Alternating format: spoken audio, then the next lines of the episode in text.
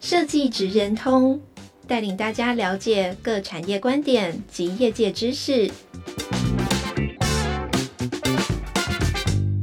以设计的角度切入，让大家理解各产业中设计职人的成功关键或必备技能，快速掌握产业与设计脉动。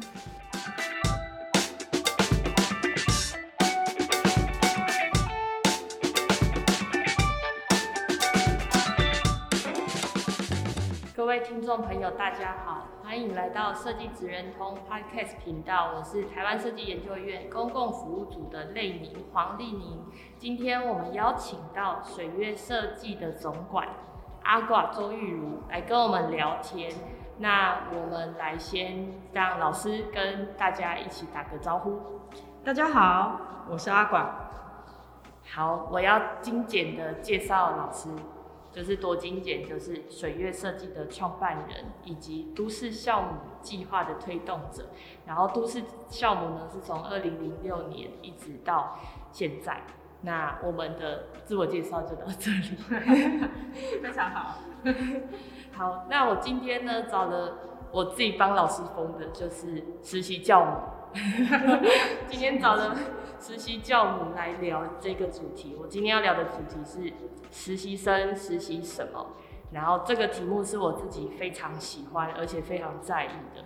那摄影院在去年升格之后，其实也呃开始是固定而且是有制度的在做这个实习的计划。那每一期都在滚动式修正。那我们最近也迈入第三期的实习生。那我今天要特别就是希望实习教母来跟类宁一起聊聊对实习的看法。啊，对，我要说的是，老师，我们第一次相遇其实是在，我要说喽，你还记得吗？请说。是在二零零九年，我那时候办台中设计展，然后那时候都市校母。也有参与，你还记得吗？黄色椅子计划。没错，对，那 那是那是我第一次认识老师。哦，对，OK，就，就在那个时候，所以那时候就对都市校母的黄色印象非常非常深。嗯，那时候已经等于是三年的，都市计划，都市校母。其实都市校母计划它的前身哈，虽然还没有这个名词，但前身是二零零二年的时候。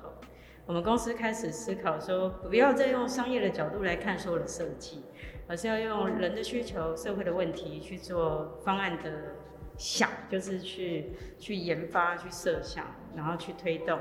所以那时候那个名词叫做世界概念设计。哦。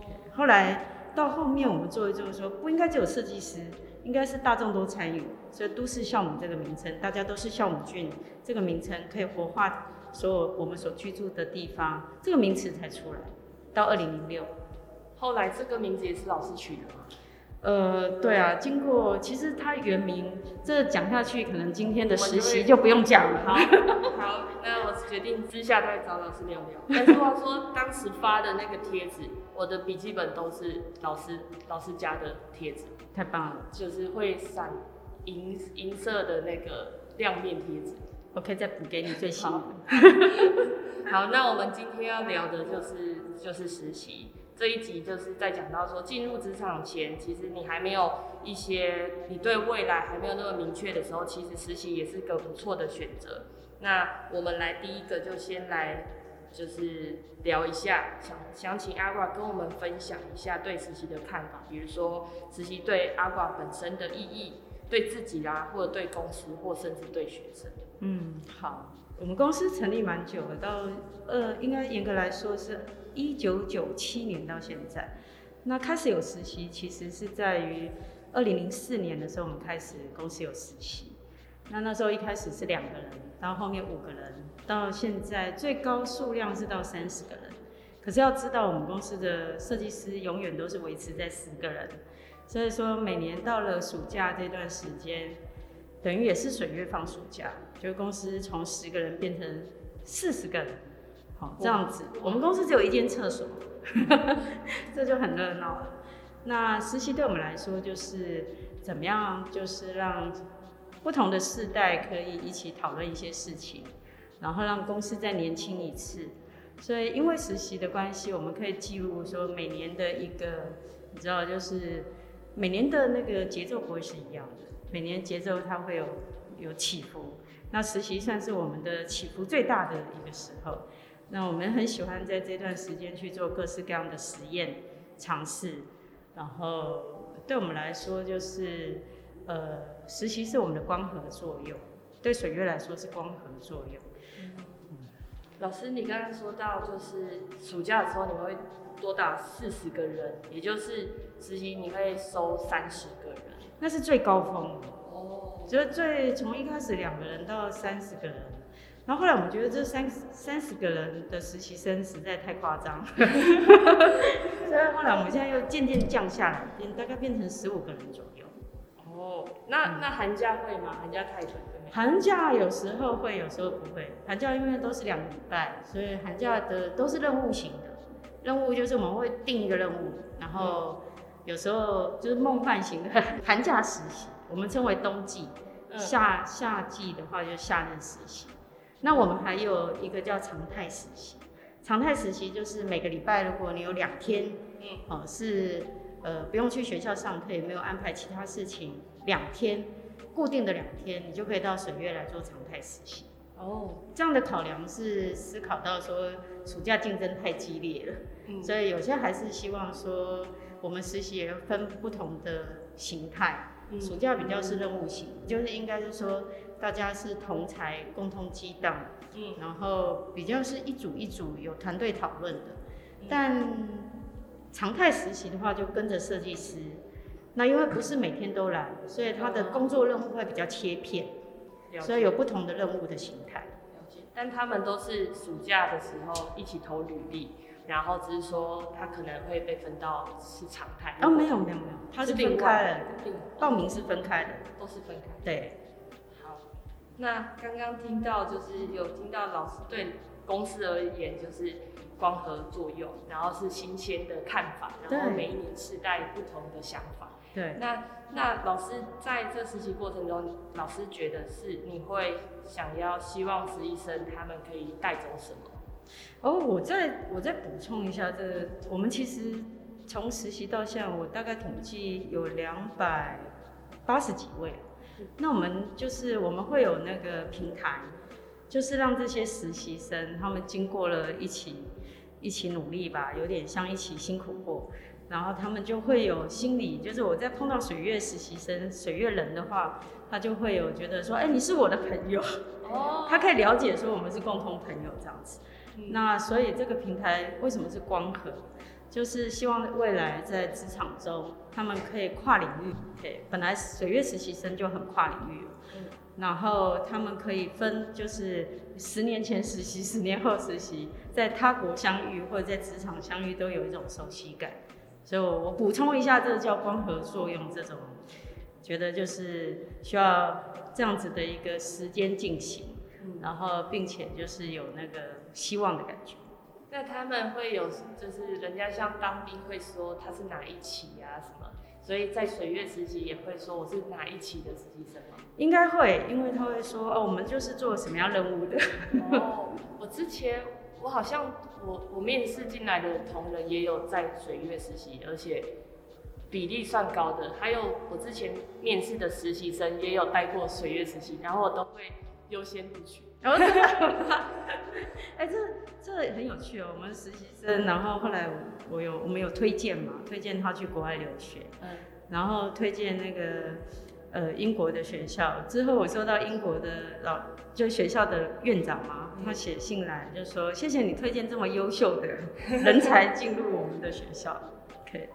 所以他们在实习的过程中，刚有讲到，因为可能等一下会问到，比如说像背景，像摄影院，比如说摄影院在面试面试实习生的时候，因为是每个组有不一样的需求，我自己会很希望可以面试到的是不同领域，然后我也我也都会让他们是小组活动，嗯、就是大概我我自己都会面试大概五个人左右，嗯、然后觉得跨领域的那个激荡蛮好的。嗯，然后也让他们又觉得好玩，但是我一定会设定他们，比如说这个暑假他们可以接触几个案子，一定是让他们接触的东西跟实际上的案子嗯，对，但不见得最后他们产出的东西是就是百分之百可以用，但是会希望他们有学习到，然后实际操作，然后当然也有就是呃让他们的视野再打开。我觉得这蛮好的，基本上就是同理心，就是你希望说你去实习可以学到的东西，用同理心的思考，然后去思考怎么样让同学们可以就是满足他的需求。所以，我们基本上对于实习生进来，也会希望说，他进来还没进来的时候，我们就会告诉他说，你进来就是水月的工作者，嗯，就是说我们都是实战的，对，没有什么是假的这样子，所以我们都是 real case。然后你要用什么样的态度去面对，然后怎么样去 team work，那怎么样去安排自己的时间，让自己是 balance 的，不要说什么。呃，大家对设计可能会有这种错误的想象，就是什么爆肝啊等等。对，其实设计是很很必须要去调节自己的身体跟脑袋的状态，嗯、才能达到最好的工作一个呃，我们说是效率嘛？或者是品质，CP 值。对，所以我们几乎其实实习就是让他认识业界到底怎么样在操作，有一个好的一个态度。那很重要的就是他是来的人，他就是一个环境制造者，嗯，学习环境的制造者。那我们怎么样去创造好的一个学习环境？基本上这是最重要的一点。嗯，他进来他就是一个，如果你看一历史会坏了一锅粥，其实进来水月大家都可以体认到说每一个人的态度，然后工作态度，还有每一个人的对环境的照顾，这都很重要。每一个人都是贡献者。嗯，老师有觉得说，就是有实习生去水月实习完之后，或者是实习的过程，有发现跟他原来想象的实习是不太一样的吗？他们会 feedback 给你吗？他们都会 feedback 给我，甚至十年后我还会接到 feedback。他说，因为有那时候的实习，所以他现在在工作的时候，觉得还有一一一道光可以照到他现在在工作的。鸡皮疙瘩了。哦，因为，但我觉得这是一种支撑的力量吧。因为每一个人其实到底为什么而活，然后你你往前进的动力到底是什么？我觉得不要忘了，就是可以让你回到初衷的那种感觉。嗯，那我们一直在思考，其实就算我每天起床就说，对，我在做设计，但是我要知道我每天在做什么事情，不要做一做就。你知道，就是就忘记了。我觉得要回到自己为什么要做，每一个案子都是。那每一件事情，除了案子之外，我们觉得也是重要的事，像环境的整理啊。然后对于公司来说，其实不是只有案子。OK，对，对于公司来说，怎么样去永续，其实这都很重要。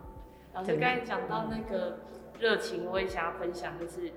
可能因为我以前在当副只是图书馆馆长的时候，那时候有收到台大图资系的那个系办的邀请，他们就想来实习，然后那时候我就把它当成一个非常有趣的企划，然后那时候我记得我就发现他们有不同的才能的时候，比如说有人会弹吉他，有人很会唱歌，然后有另外一个是呃忘记了，然后呢。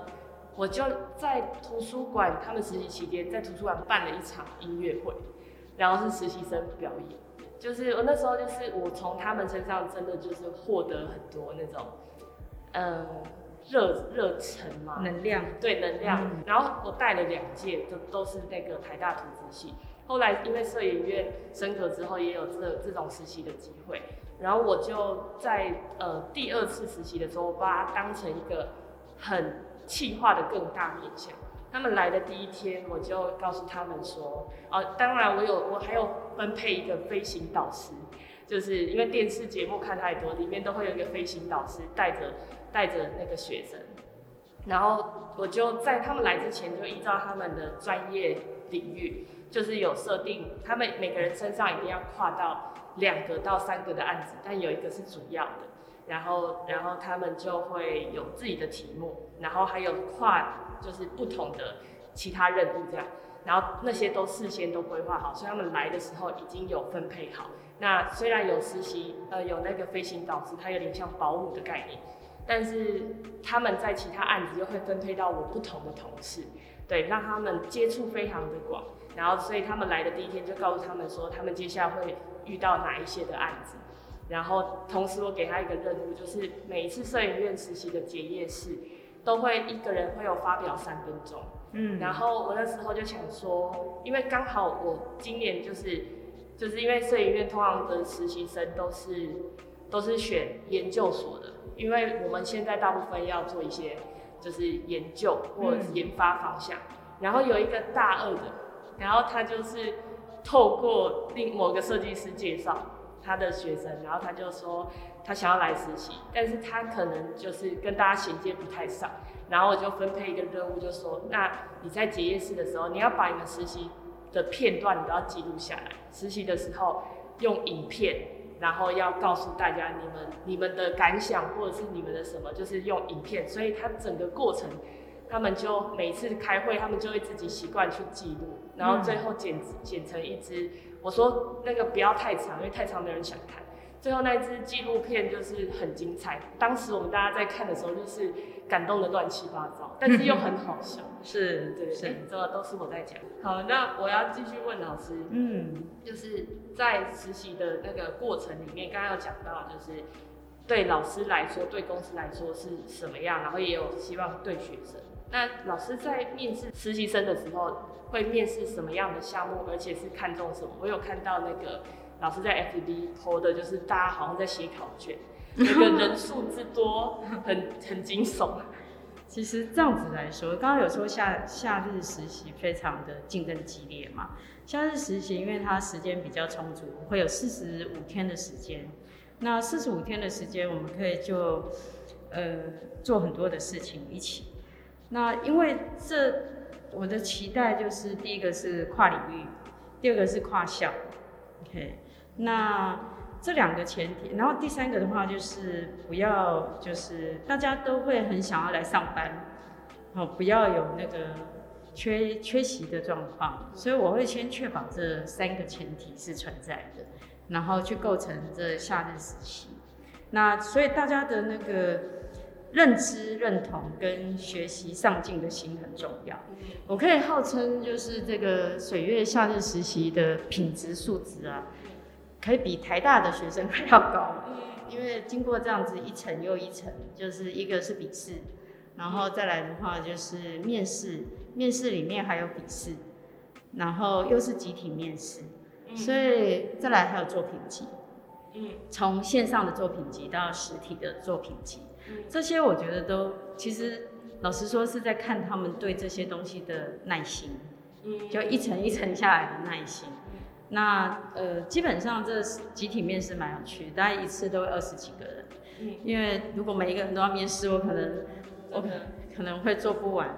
Okay. 那我们还有国外的，就是国外的学生会到台湾来实习，像我今年也收到一些国际的学生，但疫情的关系真的就很难。那像这样子。就是第一个就是进来的同学，我可以确定一点，就是他非常上进。嗯，OK。然后再来层层的，对，没错，这层层的，因为他回答我们很多问题，他必须要很有耐心。那同时我看到作品集，我可以知道他对东西的细心程度。嗯。那再来的话，就是面试的时候，我可以看到说，因为是暑假的团队，我需要有不同的，你知道，不同的个性进来去激荡。所以集体面试，你可以看出每一个同学的个性是怎么样，有些主动，然后有些比较谨慎。那我觉得这都是蛮好的。OK，所以有点像是组一个乐团吗？我有一次实习的时候，我会问大家说，O 型在这边，A 型、B 型、AB 型，不知道血型的在一起。我我甚至我很喜欢实验哦，我就是想说，有一年我一定要来做血型的实验，比方说我今年全部都用。A 型，或者是我今年全部都用 AB 型，那应该很有趣。那再来的话，我也在想做一个实验，就是说把那个星座嘛，不是，我想要把那个，你知道，就是我们公司有博士班的，嗯，然后硕士班，嗯，然后还有大学部，嗯，我甚至想把那个初中、高中的同学加进来，就是跨年龄的实习。就是因为这种跨年龄，你可以，我们在做的是社会议题，嗯嗯，社会议题本来就是需要经过很多激荡，对，甚至把年长者其实我常会在，应该是说在脸书的时候发布实习消息，就很多说我也想实习，很多人这样写。那我会当真哦，我就会觉得说，那如果我开放这种可能性，就是跨年龄的实习，那这样应该是很有趣的。所以我我现在正在筹划，也许这几年就是慢慢先把消息，然后方法先思考好，然后接下来我们就来实验看看。像我们去年那个暑假，因为疫情，我们就为了这疫情两个月的讨论。怎么样去让全公司准备好是远端远距作业？嗯，那公司也为了这个暑期全部都远距。嗯，OK，那非常精彩。我觉得大家在那个疫情的时候的远距，虽然没有见面，然后但是大家在那时候透过那种所谓对于一件任务，然后怎么样多元去收集资料。然后提出看法，甚至它在各地产生各地的效用，那我觉得这都蛮好的。嗯，而且还要有效交流，就是、对，因为他们就变成在线上，然后他跟另外一个人之间怎么讨论？没错没错，他们说从来没有远距这么累过，就是对啊，沟通对不对？下班之后，然后就躺在床上一动也不动了。后来我们就在疫情比较舒缓的时候，大家一起就是到公司。然后去吃个火锅，大家终于到了公司，还是会想要有一些实体的的互动吧。嗯，而且他们到到了实体的时候，戴着口罩，可能又认不出彼此。哦，对啊，因为线上大家沟通很频繁嘛。对，线上都不戴口罩，因为都居家。然后实体的时候，对啊，吃东西的时候会放下口罩，所以还好。我上次有一次面试是同事啊，不是实习，然后面试的时候看过一次。后来他进来的时候就一直戴着口罩。有一天他就是大家一起吃饭，然后拿下口罩，我想说他是谁？他说：“丽宁，我是我是我们组的谁谁谁啊，我完全认不出来。”哎，真的有人上半就是脸部的上半部跟下半部是不一样的。对对，我有时候组合起来，嗯，就想说，这是我们组的人，不是很清楚。对，好，那我要以后可以画他的那个。嘴巴跟鼻子到底长什么样？就拿出来完全不同。对，好，那我想要问问老师，哎、欸，其实刚刚好像老师都有回答到，嗯，就是刚刚有讲说，就蛮看重，就是在那个筛选的过程，其实就是积极上进，然后呃，可能细心，然后可能从面试也找到不同的个性，因为就是跨领域，然后甚至跨跨年龄，然后还有不同的。不同的，大家不同的能力，就是这些东西都有。对对。那想问问老师，就是，呃，实习的模式跟制度，比如说老师进来这么多人，是需要怎么样来进行他的流程？比如说，是实习生自己本身当小班长、小的 team leader，还是说老师的那个同事也会一起加入这样？我们同事都会一起加入。对公司十人制的。其实每年暑假就是让他们可以当，你知道，就是一个可以去，应该是说带领一个小组去进行什么样 project 的一个机会，所以他们就会更熟悉在各种场域中多人的一个操作。那不仅是对实习生有一个很好的学习，对同事也是。那实习生有机会去当这样的一个。一个角色，我记得有一年很神奇，我们在做比较大型的，像台北街角遇见设计，嗯，我们的那个开幕当天的节目主持人就是我们的实习生，哇，而且表现非常好，因为他声音很好听，组织能力也够强，嗯，那我觉得亲和力也高，那其实他也就是不怕，所以我就觉得对，真的实现到就是，老实说你，你你只要敢肯学习。你很多机会就是会到你身上来，所以我们就说不要害怕是第一步，嗯。那那个活动是一个正式的，也就是在实习过程中，老师也发现他的长才，他的能力，所以自己主动说你要不要试试看？对啊，对啊，对啊，基本上是的。我就说进来就是水月工作者，嗯、我们会尽可能把你的就是潜能给发掘出来。那这件事情就是进来的时候，我们有各式各样的案子嘛。嗯。通常我们会让他说你喜欢哪个案子。嗯。然后他会自己去选，有时候他们都会选很多。最后他们就发现，他们一个人是没有办法选太多案子，他们就之后就会越来越谨慎的选案，就是因为每天都会有各式各样的交错开会，他们他们就会开始懂得分配自己的时间。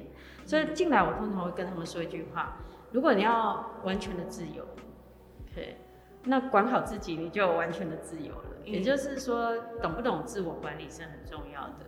那第二个的话，就是说对自己负责吧。嗯，一样的，就是你在做任何事情，你想要学很多东西，或者是你要学多少东西，是完全掌控在自己身上。所以我们不会去 push 他，因为大家都成人了。我不是保姆，所以我我是站在比较应该提供怎么共创提供环境，然后大家在里面怎么自主学习。然后，并且就是又透过观察，然后我觉得这段时间势必可以建立一些种子吧，就是那个不错的态度的种子。那以后他们在各行各业就可以把这个种子再冒出来。自己当自己成为主管的时候，就可以再去思考这些事情。老师，我想问一下，就是因为面试，呃，就是实习在水院是透过层层的考验，所以应该没有发生那种后来选进来的实习生跟就是想象中出入大的，应该没有发生。有啊，因为其实我是一个实验爱实验的人，哦，所以有时候我就会逆叛逆的，就是说我不要照那种什么最完美的选择。嗯，我有时候就会觉得说我我必须要有一些。比方说，二十里面的百分之多少是乱数选择？嗯嗯。所以这种乱数选择，其实让公司也充满挑战。没有什么东西是一定要这样去执行。我觉得这种挑战也是让公司看到不同的面向。所以我不会排斥，我会尽量接受各式各样的的的可能性出来。所以有几届吧，应该在这种，就是这种。这种组合之下，你还是会碰到一些比较自我，那种自我就是他对工作态度是比较奇怪的。嗯，对，比方说他说我我来公司，他对设计师有一个很既定的印象，嗯、就是来公司然后看着电脑，然后就是喝着咖啡，嗯、然后这样在做设计。嗯、很抱歉，这个设计公司并不是这样的，这个设计公司其实是脑子也忙。然后身体也忙，对，然后我们是有目标往前进的，所以他在里面就会显得格格不入。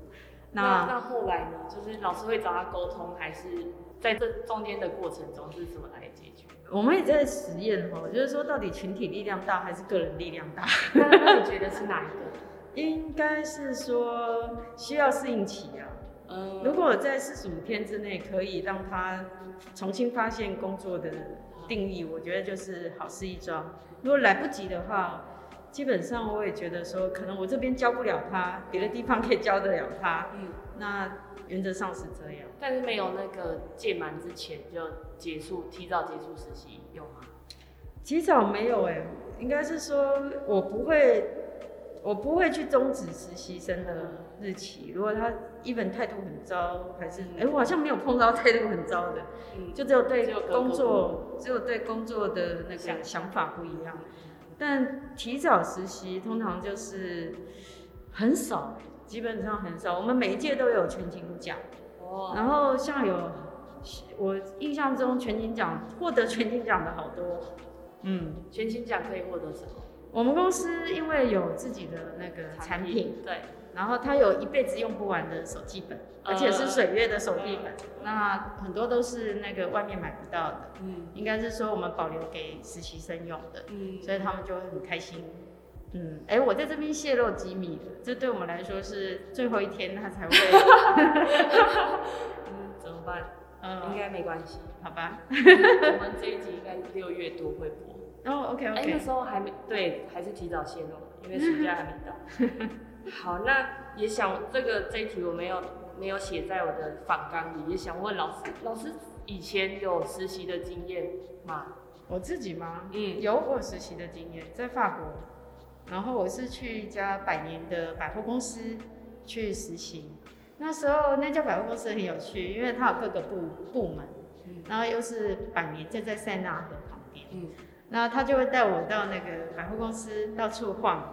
就是这边有一个那个展示，然后那边有一个什么主题，夏天的什么海滩的主题，那边有运动的主题，那边有食品的主题，那我们就会开始为这个展示去做规划，跟就是要准备一些材料，那尽可能去了解这家百年百货公司它的精神在哪边，怎么去做。嗯，那我觉得学习蛮多的，嗯，就是百货的业态这样子。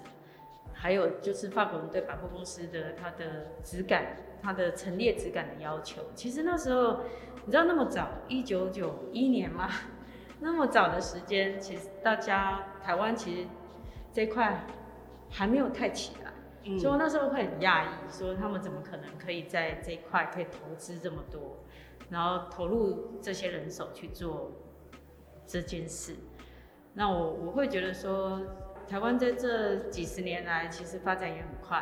那重点其实是在于我们对一些那个，你知道，如果大家都过去也没有实习这件事情嘛，嗯、大家没有自工，没有实习，在二三十年前，嗯、那那时候大家都觉得说只有一个目标就是赚钱。嗯、可是现在大家对生活的想象，就是赚钱只是为了让生活更好，嗯、所以大家对生活的想象其实开始打开，所以对有一些细节。对一些需求角落，对于所谓的大众，它其实就被拆解各式各样的小众，那各式各样的小众就会被服务的更好，或者是这样的生活品质就可以提升，所以我觉得是蛮好的，就是设计进入各行各业，进入各种细节，然后我们可以用同理心，然后基本上设计也不会是独断的，说我觉得这样就最好的，最好就是让各种意见可以加进来。这也是我们实习的一个初衷，就是让各式各样的人的想法可以进来。所以其实不只有实习，水月还有一个叫研究班，嗯，都是项目研究班。嗯、我们是让业就是业界在或者是各行各业嘛，甚至国外的，然后会有机会可以加入讨论。嗯、然后只要他对议题有兴趣，他就有机会可以加入讨论。OK，所以。工作与其说是工作，对我们来说不如是一生的研究嘛。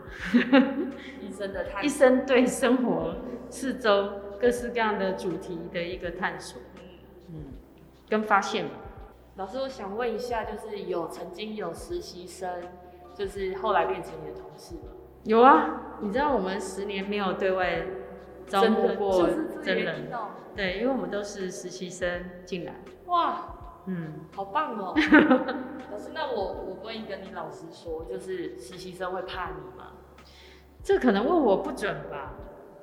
哦，也是哈。嗯，但那个感觉应该感觉得到啊，就是他对你有没有毕恭毕敬呀？好像没有哎。为什么要毕恭毕敬？有时候他们会看待，就是觉得会可能会设定说啊，这个是。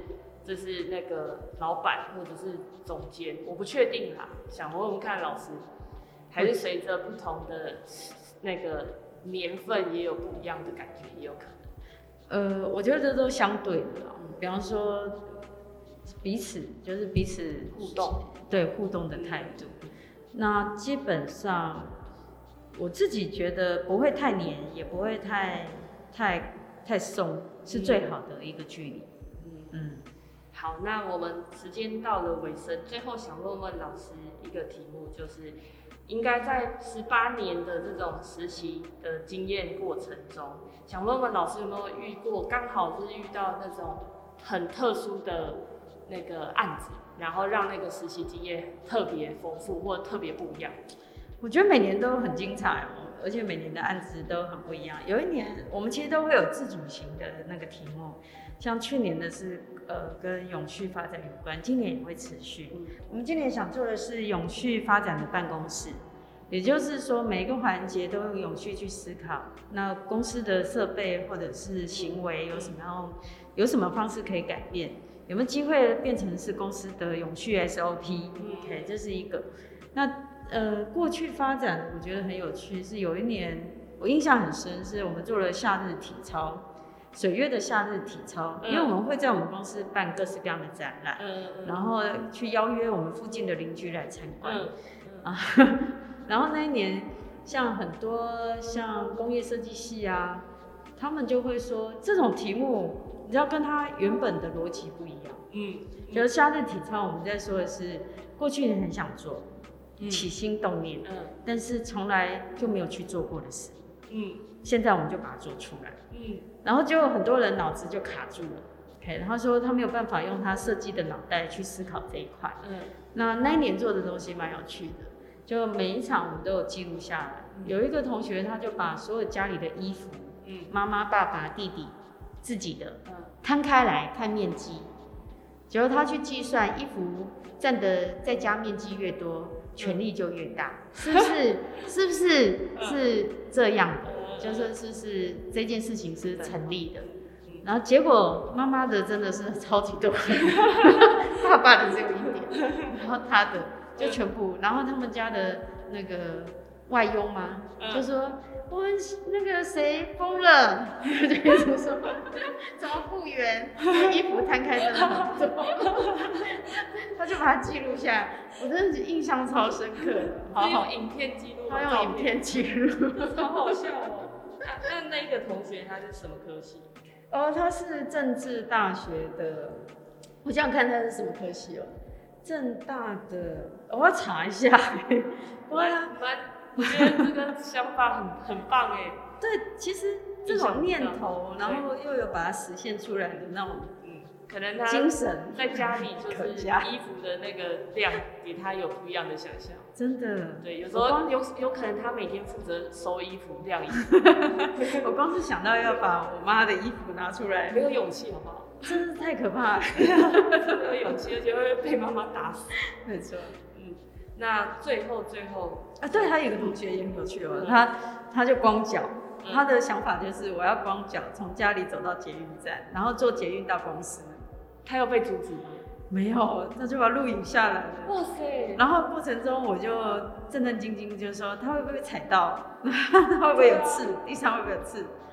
结果他他其实是想说让脚呼吸的土地的感觉吧。嗯但他会做实在太可怕。结果他不是呼吸那个感觉，是感受什么叫脚底黑，什么叫做危险，而且不知道捷运有没有规定一定要穿鞋子才进去。但我看到他有搭捷运的，他可能那个也没有人注意到现在会发生这样的事。好像捷运也没有这个规定哦，不是很确定。对啊，你刚才一讲，突然觉得好想查一下。好。那时间也差不多了，嗯、那就老师有没有什么想要宣传或广告的？我觉得实习应该说是一个是一个很重要的态度，就是说很多设计公司或公司会觉得说实习我我就要有一个正常工作的人去陪伴实习生，嗯嗯，那他就会觉得说那很很辛苦，或者是有人不愿意做，嗯、但对我们公司来说，大家都很接受这样的一个挑战。而且会拥抱这样的挑战，会觉得说怎么去跟不一样的人，然后多种学习，并且有传承。嗯，那这是真的很重要。我们其实工作，老实说，不是只有工作本身，对，很重要是把你所知道的东西再传承下去，然后让更多人又可以去青出于蓝而胜于蓝，这个社会就会越来越进步进化。那我觉得这件事情就还蛮重要。谢谢老师今天精彩的分享，谢谢你，教我，谢谢丽丽，谢谢大家，嗯，谢谢，拜拜。